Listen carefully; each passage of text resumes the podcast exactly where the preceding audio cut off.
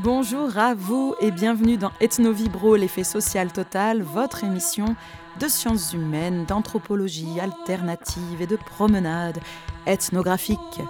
Aujourd'hui, comme à chaque fois d'ailleurs, je vous propose une émission spéciale. Cette fois, c'est à l'occasion de l'exposition Black Indians au Quai Branly, qui a lieu à Paris du 4 octobre au 15 janvier prochain que j'invite Aurélie Godet, maître de conférence en études nord-américaines à Nantes Université, car c'est comme ça qu'on dit maintenant, pour nous parler de l'exposition, mais aussi plus largement des Black Indians. Qui sont-ils et que font-ils? Et puis, après ce petit détour à la Nouvelle-Orléans, nous partirons finalement à Montreuil, au bal aérien. On passera donc de la Saint-Joseph à la Sainte-Barbe. Fire in a Hole. Ethno Vibro, l'effet social total. Radio Escapade.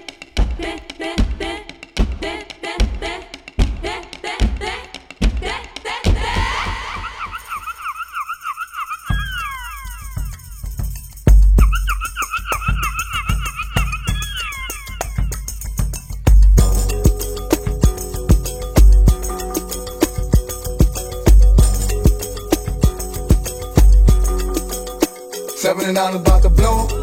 I know we can't push in the door. For sure. Playing with the gang, we holding court. And they know where I'm from, we trying to go.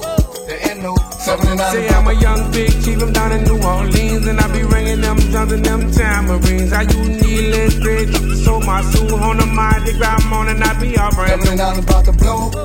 I know we can't push in the door. For sure. Playing with the gang, we holding court. And they know where I'm from, we trying to go. Ain't no 79 about to blow. I know we can't push in the door. For sure. Playing with the gang, we holding court. And they know where I'm from, we trying to go. There ain't no 79 about I'ma rep the nine walls till I'm six feet deep, but I be reppin' 79ers while I'm running the streets. Seven walls, nine walls, come together one clip on and all leaves. No fire. 79 about to blow. My gang, they ain't messing with that. The whole gang on the streets, we on the attack. Walk around the seven walls, got a lot on my mind. Got a lot of stuff to do, but I ain't got time. We done came in this game, it's time for a change. Kept it real stayed down, created our own lane. We the H, the I, the N, the C. Head is in charge, you know who. 79 about to blow. I know we can't push in the door. Then with the gang,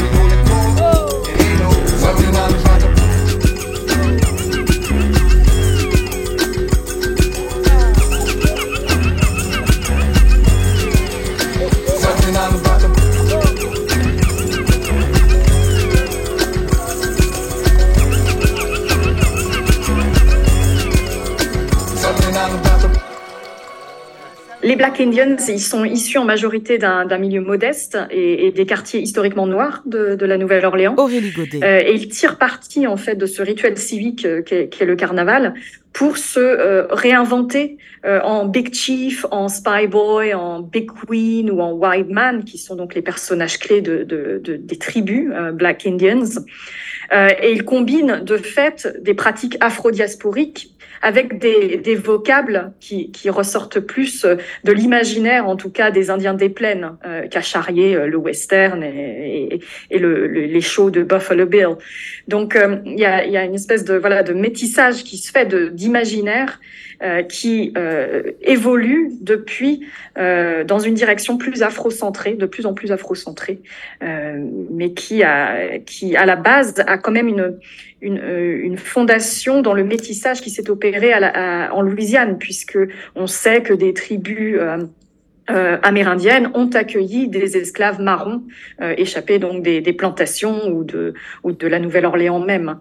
Euh, donc euh, il y a une, voilà une base de métissage renforcée par un imaginaire partagé, on va dire, et qui aujourd'hui en revanche prend une, une direction nettement plus afrocentrée. Oui, donc l'exposition qui, s'est ouverte le, le 4 octobre dernier et se, terminera le 15 janvier prochain euh, porte donc sur les, les Black Indians de, de la Nouvelle-Orléans et c'est une exposition euh, voilà, qui, qui, est assez exceptionnelle dans le sens où elle, elle a vraiment fait travailler ensemble les, euh, des, des, des, chercheurs français, mais également euh, louisianais. Euh, et elle a été, euh, en fait, elle a, elle a bénéficié d'un commissariat à deux têtes, cette exposition, avec Steve Bourget, qui est responsable des collections Amériques au musée du Quai Branly, d'une part, et puis Kim Vaz DeVille, qui est professeur à, à l'université Xavier à la Nouvelle-Orléans. Euh, et qui elle a, amené donc ses contacts à la fois avec le, le Louisiana State Museum, mais aussi plus, de manière plus importante encore ses contacts dans la communauté Black Indian. Donc en fait, euh, tout ce monde-là a, a, travaillé de concert pour euh, pour une exposition qui qui avait pour but de mettre l'accent sur les notions de violence et de résilience. Donc l'exposition dessine vraiment un parcours au travers de six salles euh, parcours qui va donc de, de la violence de l'esclavage, de, de, la ségrégation, de la barrière de couleur de manière générale, euh, jusque vers Katrina.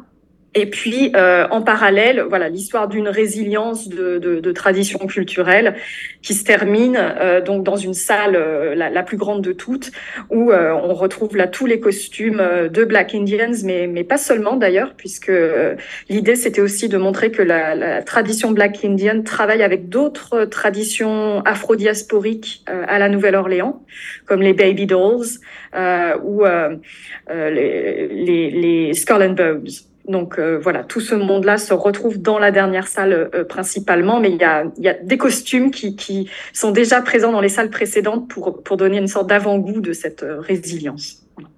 Donc les, les, costumes de Black Indians qui, qui, se voient exposés pour certains d'entre eux euh, dans l'exposition euh, sont principalement réalisés à partir de plumes, donc de plumes euh, d'autruche teintées euh, et de perles de verre cousues à la main.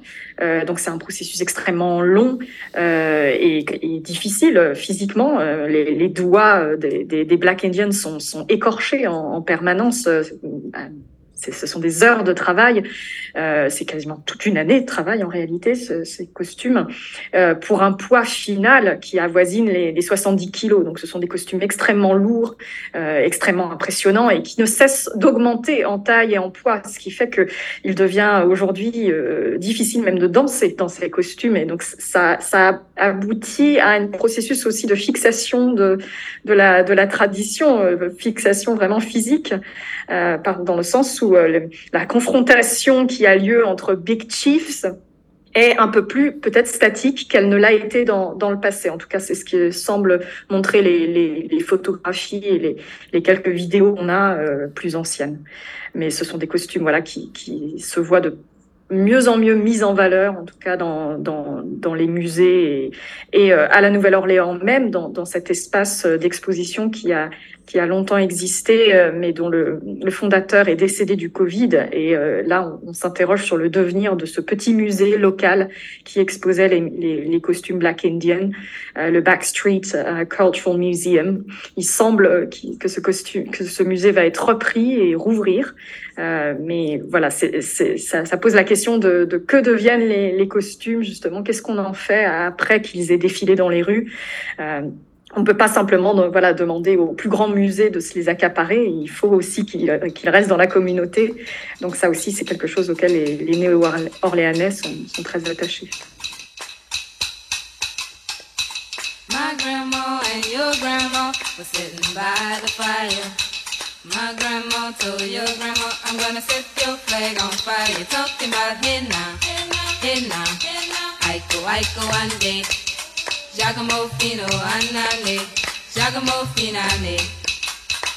Cette chanson, Aiko Aiko, a connu de nombreuses versions. Ici, elle est interprétée par le groupe féminin The Dixie Cups. C'est une version enregistrée en 1965, quasiment à leur insu, pendant une pause qu'elle faisait au studio d'enregistrement. Elle chantonne ce tube qu'elle connaissait depuis l'enfance en jouant sur des cendriers. La première version officielle enregistrée donc de ce morceau date de 1953, interprétée par James Crawford, intitulée Giacomo. C'est un procès qui va euh, donc diviser euh, cet auteur présumé de la chanson au trio féminin pendant presque 35 ans. Une histoire de droit d'auteur sur des chansons très très populaires. Une autre polémique euh, va diviser également les traducteurs au sujet du sens de cette chanson. Le couplet célèbre semble appartenir à du Mobilen Jargon, un pidgin de langue vernaculaire amérindienne, africaine et européenne, mais aussi à du créole louisianais, proche du français, ou encore à la langue des Ewe d'Afrique de l'Ouest, qui sont passés par Haïti, ou bien à la langue carrément des Taïnos, habitants amérindiens d'Haïti. D'autres disent qu'il s'agit de Yoruba créolisé.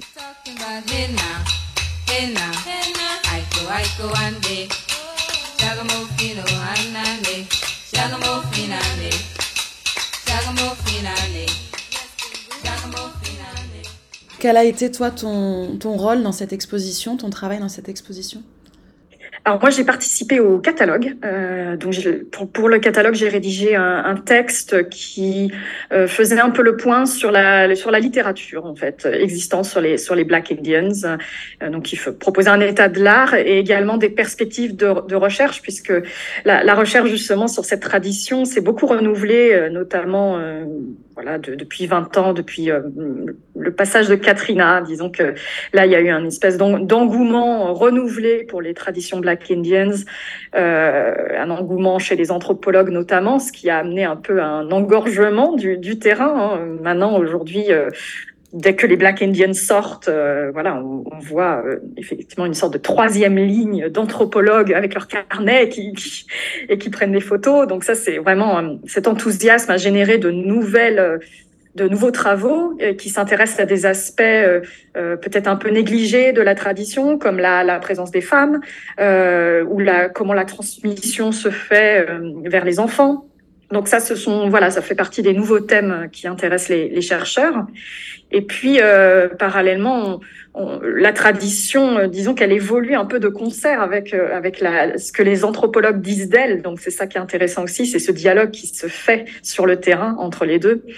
Et euh, là, ce qu'on constate actuellement, c'est que d'une part, la, la tradition se, se, commercialise de plus en plus, euh, même si c'est un sujet très sensible, effectivement, euh, très, très compliqué à aborder avec les, les, les, les, les praticiens.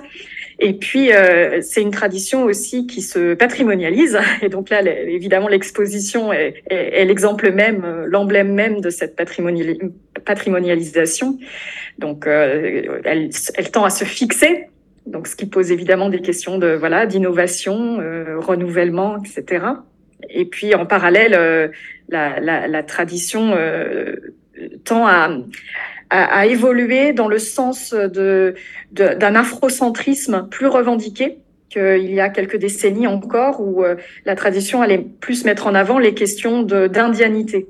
Donc justement dans le dans le la dichotomie Black Indian ou dans dans dans ce voilà au contraire ce, ce, ce syntagme Black Indian, on tend aujourd'hui à, à, à, insister sur le, le terme Black plutôt que sur Indian. Donc ça c'est c'est une évolution intéressante de la de la tradition et dont dont l'exposition euh, rend compte euh, de manière presque involontaire, c'est-à-dire qu'on y trouve finalement assez peu de choses sur la partie indienne et beaucoup plus sur la partie black. Donc ça, ça, pour moi, c'est vraiment l'emblème même de ce que devient la tradition aujourd'hui.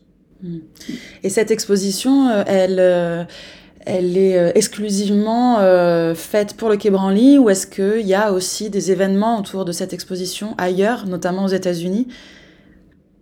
Alors, il est prévu que voilà qu'une partie de cette exposition voyage effectivement, euh, et puis euh, le, le, elle, elle, cette exposition elle-même s'est inspirée d'expositions un peu plus anciennes qui avaient eu lieu à la Nouvelle-Orléans.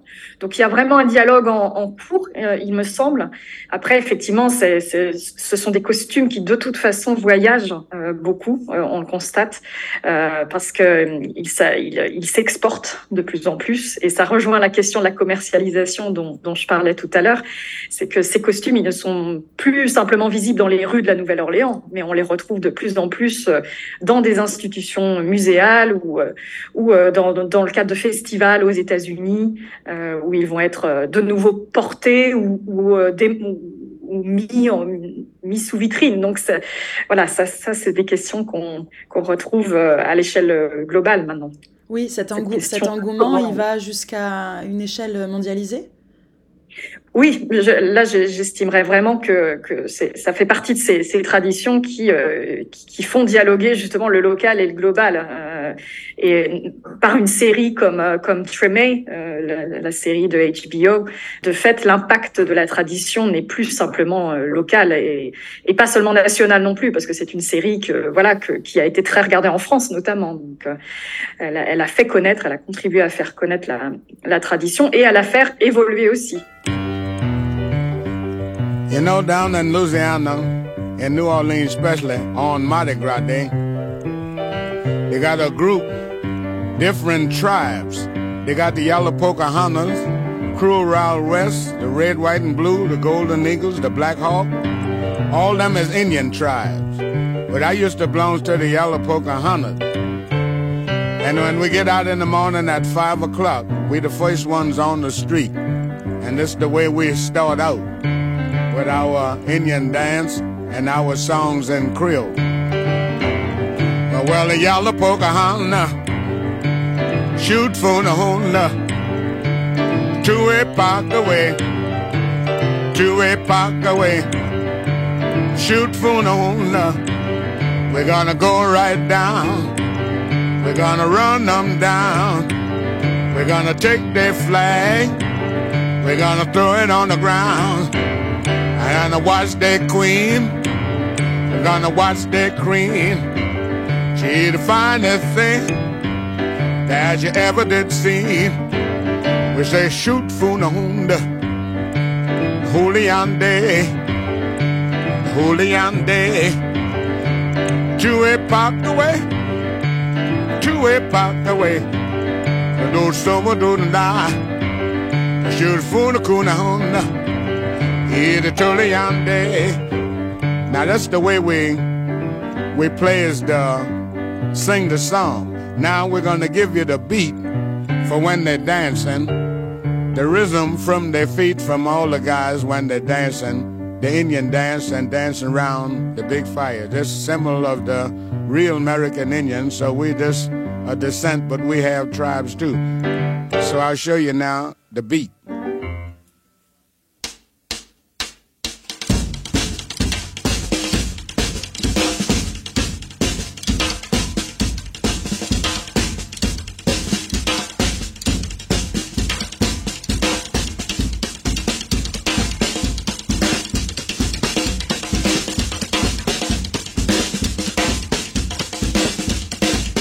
On sait que la chanson précédente raconte plus ou moins la confrontation pendant une parade de Mardi Gras entre un flag boy d'une tribu et un spy boy d'une autre tribu qui menace de mettre le feu à son drapeau. Les Black Indians se costument en indien pour rendre hommage à leurs ancêtres indiens qui ont aidé les esclaves marrons à s'enfuir, notamment en les accueillant. Champion Jack Dupré, qu'on entend dans cette chanson, était lui-même spyboy du gang Yellow Pocahontas, comme il le dit au début. Le rôle du spyboy est d'ouvrir la voie au gang et de repérer les autres tribus. La parade a lieu le mardi gras, mais encore plus importante est la parade du dimanche proche de la Saint-Joseph, mi-mars.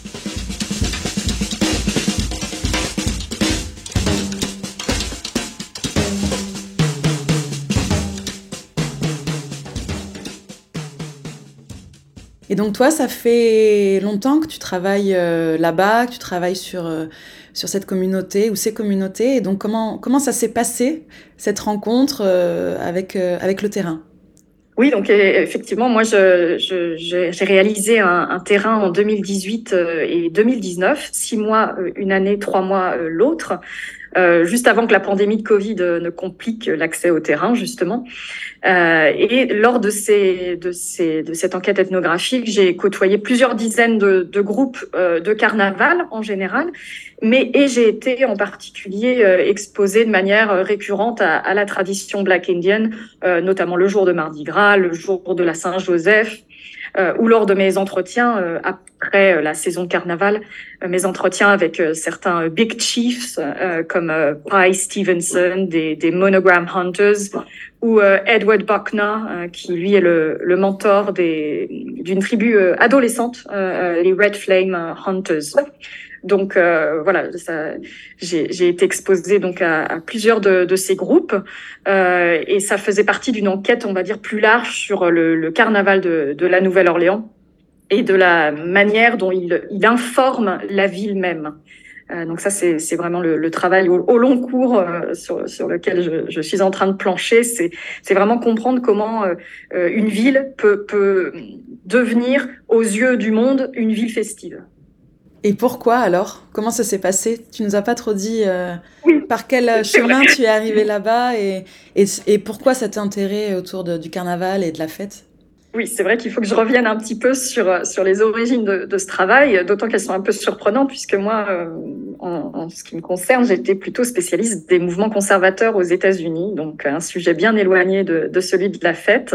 Donc j'avais fait ma, ma, thèse sur le néoconservatisme et je continuais à travailler sur le mouvement Tea Party. Euh, donc je, je m'intéressais voilà aux, aux, aux, idées et aux mouvements conservateurs aux, aux États-Unis, mais voilà, paradoxalement, ça a croisé le chemin de, de, de, du carnaval euh, parce que je travaillais notamment sur l'opposition au, au, darwinisme euh, aux États-Unis, donc au mouvement créationniste, et que je suis tombée sur cette parade de carnaval de la Nouvelle-Orléans de 1873 qui justement avait pour thème Darwin et euh, l'origine des espèces et euh, notamment l'idée de chaînon manquant et cette idée de chaînon manquant, eh ben, elle a recoupé les questions de, de racisme et de, de, de voilà, de, de, ségrégation à la Nouvelle-Orléans après la, la, la, guerre de sécession, donc au moment de la, la période de reconstruction, puisque le chaînon manquant, c'était évidemment l'Afro-américain qui notamment s'engageait en politique au même moment en Louisiane. Euh, donc euh, voilà, j'ai rencontré le carnaval par ce biais et je me suis dit justement que là, il y avait un, une espèce de continent inexploré de, de, de toute la question euh, politique au carnaval.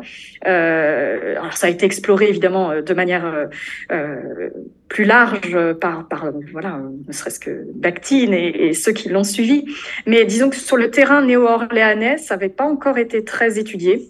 Donc je me suis dit qu'il y avait quelque chose à, à, faire. Et, euh, dès le départ, il a été clair pour moi qu'il euh, serait intéressant de, de, de mêler l'anthropologie et l'histoire. Donc vraiment faire dialoguer euh, euh l'enquête ethnographique euh, bah, que j'ai menée du coup en, en 2018-2019 et vraiment une étude des archives du, non seulement du carnaval, mais de la fête en général à la Nouvelle-Orléans pour, pour comprendre comment justement les questions de, de mémoire euh, festive peuvent recouper euh, celles de, l'anthropologie festive.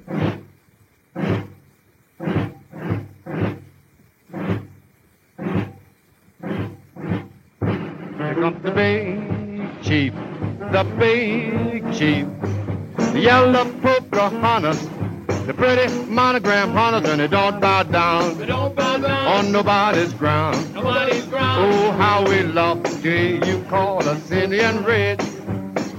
The wild Swatunas, white eagles, the pretty eight-ward hunters, the wild West Shoshone hunters, and we don't bow down, we don't bow down on nobody's ground. Nobody's ground. Oh, how we love to hear you call us Indian Red. Here comes the spy boy, the flag boy. But watch that crazy wild man, the wildest in the lowlands, and you love our queen, love our queen. queen of New Orleans. Queen of New Orleans. Oh, how we love to hear you call us Indian Red. Dans cette chanson My Indian Red, grand tube de la Nouvelle-Orléans, Danny Parker énumère les positions au sein de la tribu. The Big Chief, le chef qui porte le costume le plus impressionnant, allant jusqu'à 90 kg, sa femme The Big Queen, qui est accompagnée des autres Queens, puis le Flag Boy, porte-étendard de la tribu, ou gang, et le Spy Boy, éclaireur, qui ouvre la tribu. Cette chanson dont nous écoutons une version de 1947 ouvre et clôture, encore aujourd'hui, chaque sortie des gangs de Mardi Gras.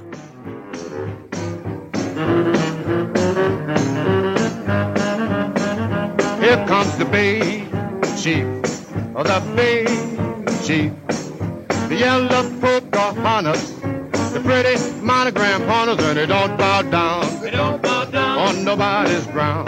Nobody's ground. Oh, how we love to hear you call us Indian Red, the wild squat tuna, wild eagle, the pretty eight-wall hunters. West short shorty hunters and we don't bow down. We don't bow down on nobody's ground. Nobody's ground. Oh, how we love to hear you call us Indian Red. Oh, here comes the spy boy, the flag boy. But watch that crazy wild man, the wildest in the lowland, and you love our queen, love our queen. queen of New Orleans. Oh, how we love to hear you call us Indian Red.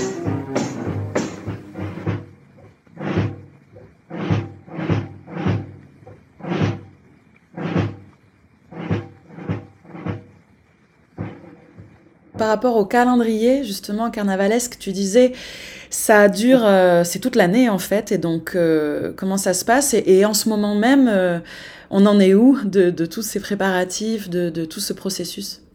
Oui, donc le carnaval à la Nouvelle-Orléans, c'est effectivement, euh, ça n'est pas euh, une journée, ce n'est pas non plus un mois, c'est au moins six semaines de travail, euh, de, de, de, de défilé euh, extrêmement rempli, et puis une année de travail, effectivement, de, réunions, de décisions à prendre sur euh, sur le thème qui va être choisi, les couleurs. Donc voilà, le, le carnaval, c'est vraiment quelque chose qui se vit à l'année à la Nouvelle-Orléans, comme beaucoup d'autres lieux dans le monde. et le, le, calendrier du, du, carnaval ne cesse de s'étendre en réalité. Donc effectivement, la ville aussi euh, en joue puisqu'elle elle met en tourisme ce carnaval et, veut attirer les touristes à l'année. Donc on retrouve des fêtes à caractère carnavalesque tout au long de, de voilà de l'année. Euh, mais on va dire que le, le la, la, période la plus intense euh, se, situe, se commence le 6 janvier, voilà, jour de l'épiphanie, et se poursuit donc jusqu'à jusqu'au carême. Et il y a un tourisme, un tourisme réel qui, qui est important là-bas? Le, le, tourisme du carnaval euh, n'est pas nouveau. Il, il, a émergé dès la fin du 19e siècle en réalité, mais aujourd'hui il prend des proportions effectivement euh, qui sans commune mesure avec ce qu'il a ce a pu être euh, au 19e siècle. Donc là on parle de voilà de, de millions de visiteurs, hein, 10 millions jusqu'à 10 millions euh, de visiteurs pré-pandémie.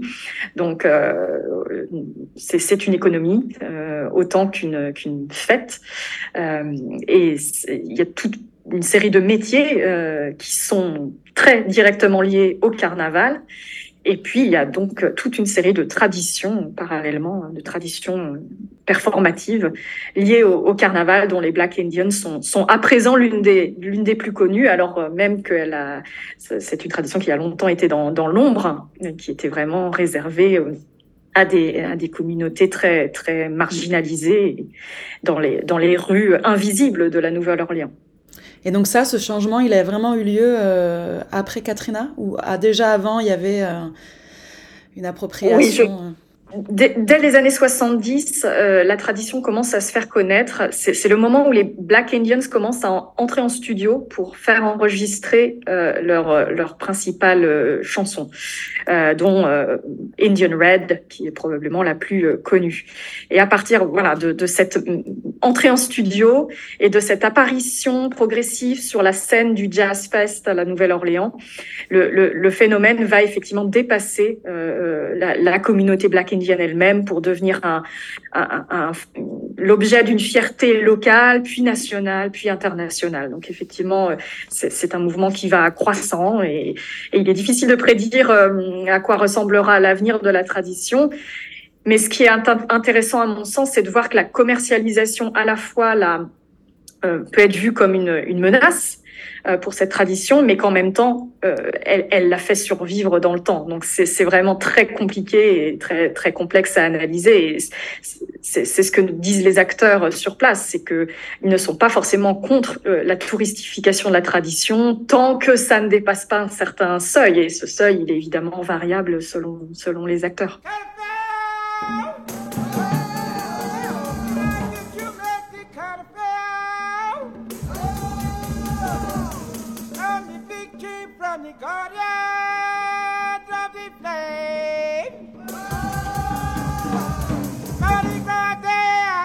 en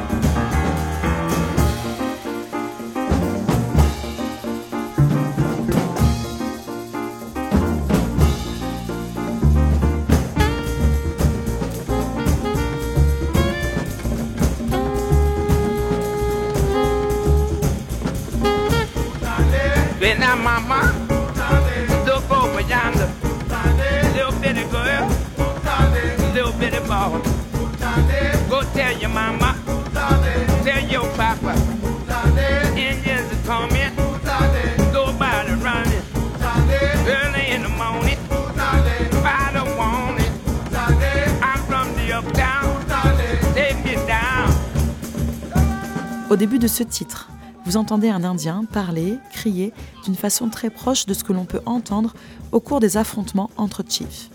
Ici, il s'agit du père de Donald Harrison, qui était le Big Chief des Guardians of the Flame. Donald Harrison Jr. et Dr. Jones ont ici, avec ce morceau Hootanay de l'album Indian Blues sorti en 92, ouvert leur carrière internationale tout en trimballant leurs costumes partout dans le monde, sans manquer les rassemblements indiens chez eux. C'est clairement une passerelle avec le jazz qui est faite ici entre les chants des Indiens noirs et le jazz états-unien. Ces Indiens noirs auront une influence déterminante dans l'histoire et l'ambiance musicale de la Nouvelle-Orléans. Ils sont également très présents dans les second lines en jouant des cuivres et des percussions, et sont porteurs d'un style de chanson qu'on appelle le call and response, chant responsorial, très présent dans de nombreuses musiques populaires dans le monde.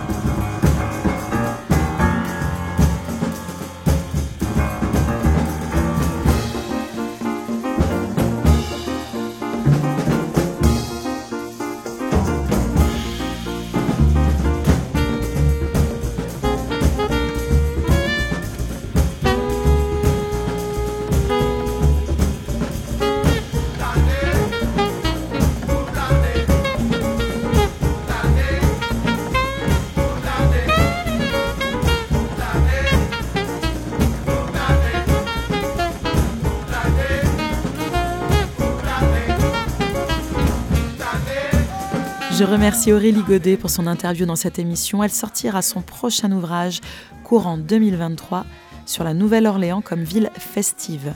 Je remercie l'anthropologue Philippe Rosini qui nous a soigneusement préparé et transmis une belle playlist Black Indians dont je ne vous ai fait écouter qu'une maigre partie. Et il nous a également passé les commentaires musicaux qu'il a écrits lui-même. Vous avez donc entendu en tout début d'émission The 79ers Gang, mais aussi The Dixie Cups, Champion Jack Dupree, Danny Parker, Dr. Johnson, Donald Harrison Jr. L'exposition du Quai Branly, c'est jusqu'au 15 janvier prochain. Ce n'est pas fini, l'émission continue, nous partons maintenant, après la Nouvelle-Orléans via le Quai Branly à Paris, pour Montreuil, un petit coup de métro et on passe de la Saint-Joseph à la Sainte-Barbe pour le bal aérien du dimanche du 4 décembre dernier. La Sainte-Barbe, c'est la sainte patronne des artificiers, des mineurs, des pompiers, mais aussi des mal mariés. Alors viva la Sainte-Barbe et toujours Fire in a Hole.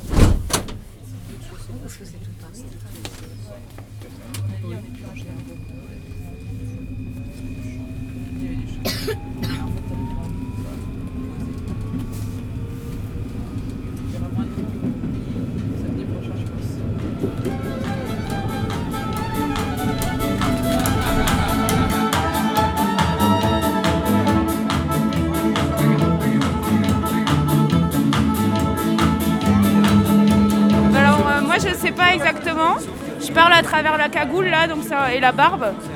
Mais en fait c'est la sainte barbe. Et le principe c'est c'est le bal aérien.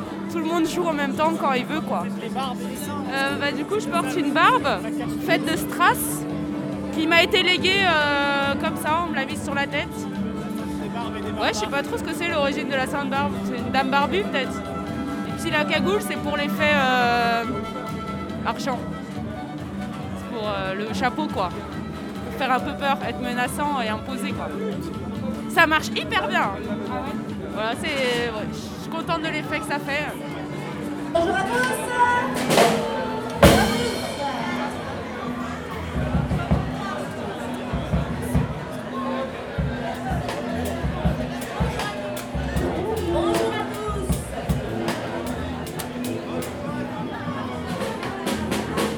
Qu'est-ce que toi t'es venu faire ici? Je suis venue voir euh, les animations et faire la fête et euh, voir les copains de Montreuil. Et euh, je sais pas trop ce qui va s'y passer, j'ai vu un petit peu, mais euh, je suis très intriguée. Et euh, tu connais le lieu déjà ici? Ouais, je connais, je viens pas très très souvent, mais je connais. J'adore.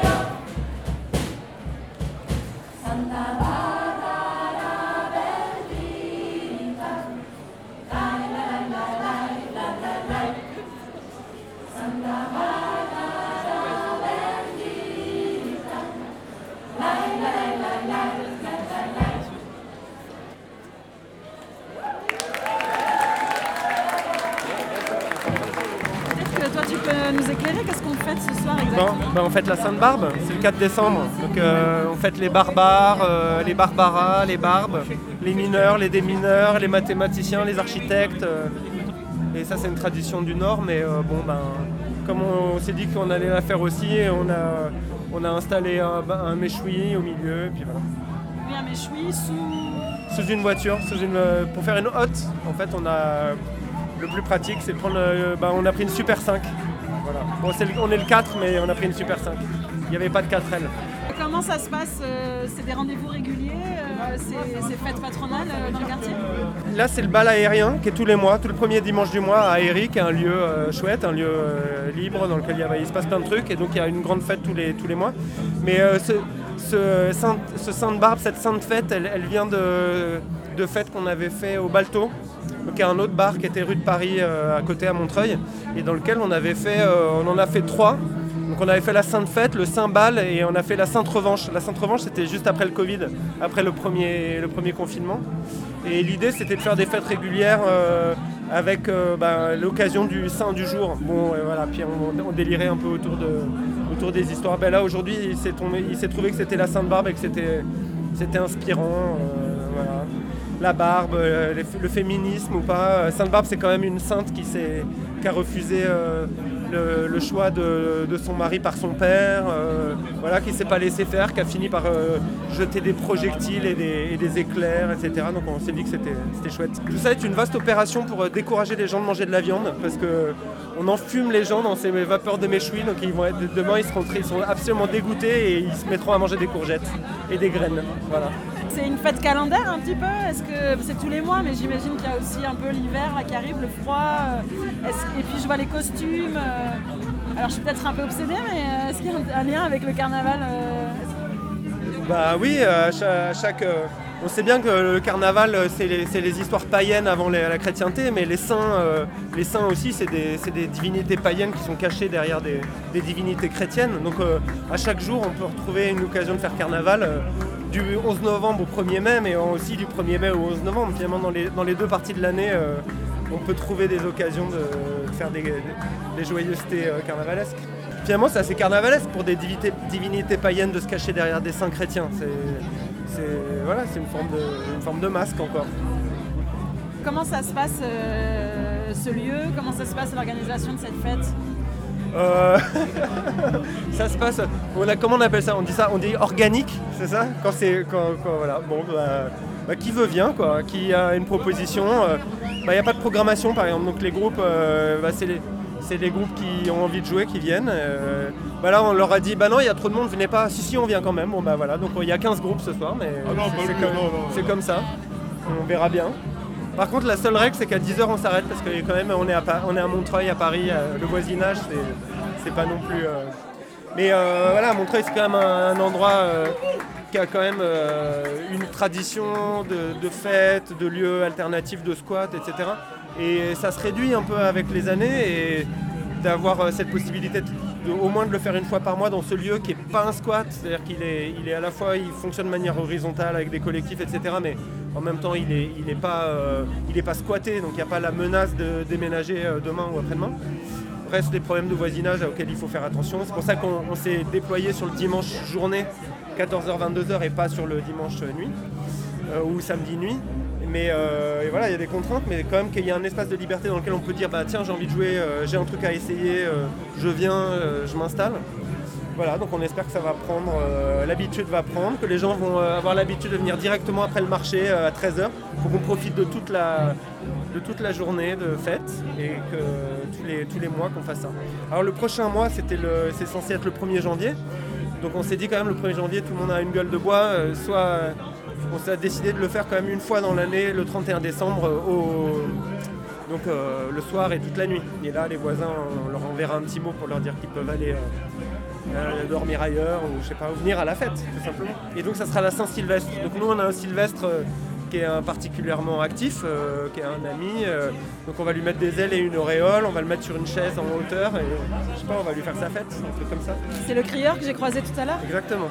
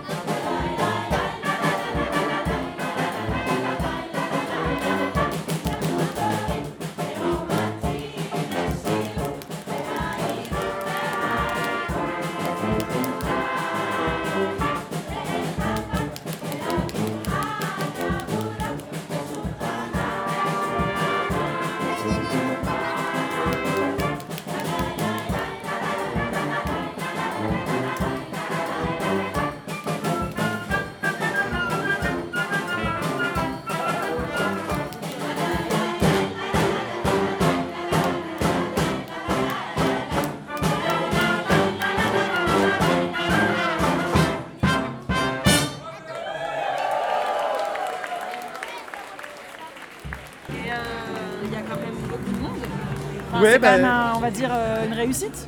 Et Oui. c'est les gens du quartier en fait qui viennent ici. Oui, ben euh, c'est gratuit. Donc déjà, euh, on, espère que voilà, c'est gratuit. euh, Il y a des vapeurs intéressantes qui donnent envie de rentrer ou pas. Voilà, on espère que ce soit les gens du quartier. bon, c'est ouais, les Montreuillois, quoi. C'est quand même bien, bien les Montreuillois. Et voilà, après, on pourrait aller encore plus, aller sonner aux portes euh, des voisins immédiats, etc. Mais il y aura d'autres euh, déclinaisons, etc. Et puis, euh, ouais, ben là, on a, en fait, on en a fait deux avant l'été, avril et juin. Là, là c'est la troisième de l'automne, octobre, novembre, décembre. Puis bah, là, il en reste 5, 6, 7, 8, 9, 10 jusqu'à juin.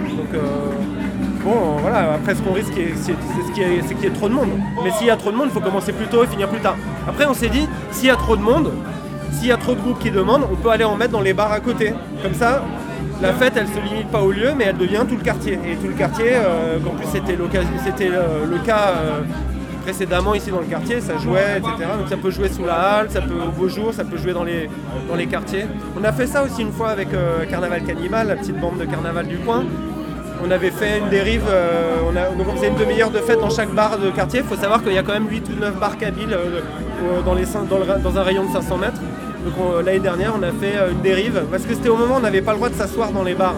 Il fallait, on, pouvait rester debout. Non, on n'avait pas le droit d'être debout, donc il fallait s'asseoir. Donc, on a dit bon, on va faire une dérive, on va aller de bar en bar. Et puis pour les voisins des, bars qui ont des problèmes, ici c'est ça qui est compliqué. Faire la fête dans les bars, c'est se confronter aux voisins. La gentrification aussi des quartiers, etc.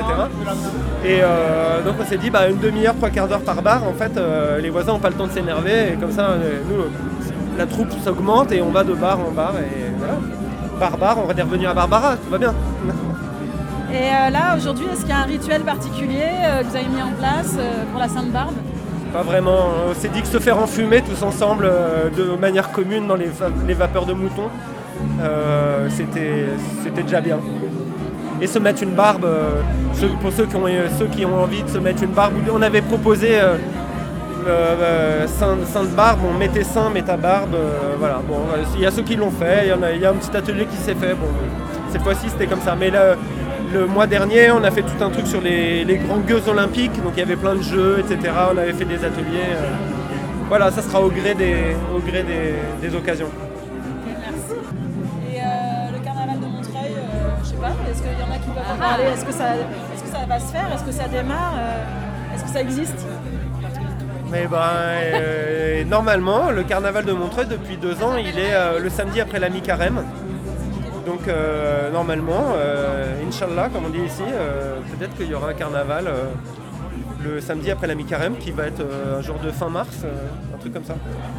Mais pour l'instant, il y a eu ni confirmation ni infirmation. Donc, bon, bon, comme on est croyant, on peut, on peut toujours euh, croire en, que que le carnaval va se passer.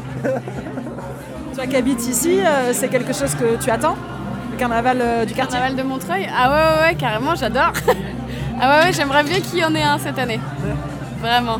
Mais euh, moi, j'ai découvert il y a deux ans, en fait, euh, l'année juste après le Covid. Oui, c'est ça. C'est ça où Parce on s'est.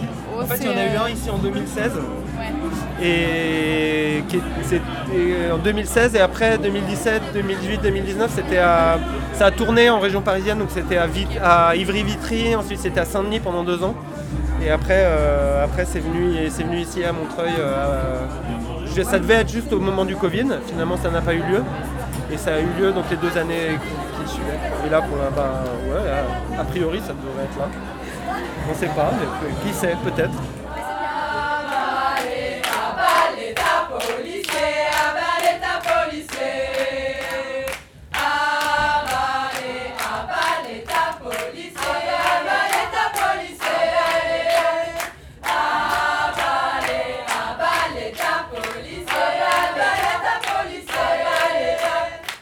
Merci à la femme à barbe, à Baptiste et Clémence pour la tchatch. Merci aussi aux groupes que vous avez entendus qui ont participé librement à ce bal aérien. Entre autres, vous avez entendu ici Almadili, la fanforale du d'Ouzbékistan et la chorale La Criée.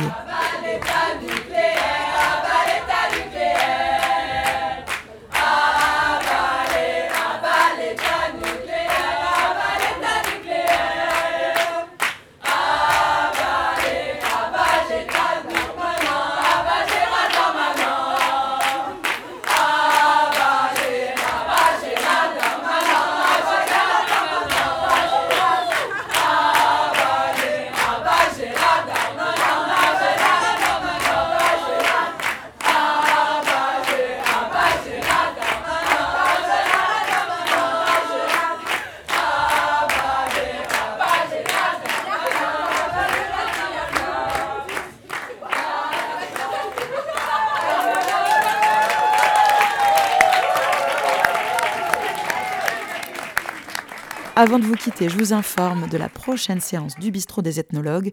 Ce sera le mardi 3 janvier à 20h à Viol-le-Fort. Un hors-les-murs donc avec Jérôme Thomas qui présentera son ouvrage Meurs et coutumes des Indiens du Brésil, un texte datant du XVIe siècle écrit par le jésuite Fernand Oncardi. Ce sera, comme je vous le disais, à Viol-le-Fort et précisément dans la magnifique et nouvelle librairie La Bestiole, où nous recevrons également le 21 décembre à 17h Isabelle Cambourakis, oui oui, la directrice de la collection sorcière des éditions Cambourakis, pour des lectures et une présentation de sa collection et de sa ligne éditoriale d'autodéfense. Vous pourrez à la bestiole à cette occasion voir l'exposition de Valentine Désir jusqu'au 21 janvier et bien sûr tout simplement peut-être faire vos achats de Noël pour soutenir cette merveilleuse initiative violienne.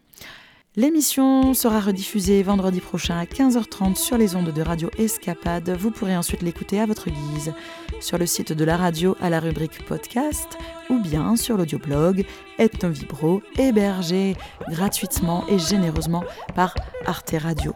Vous pouvez aussi nous contacter sur le Facebook de l'émission. N'hésitez pas, je réponds.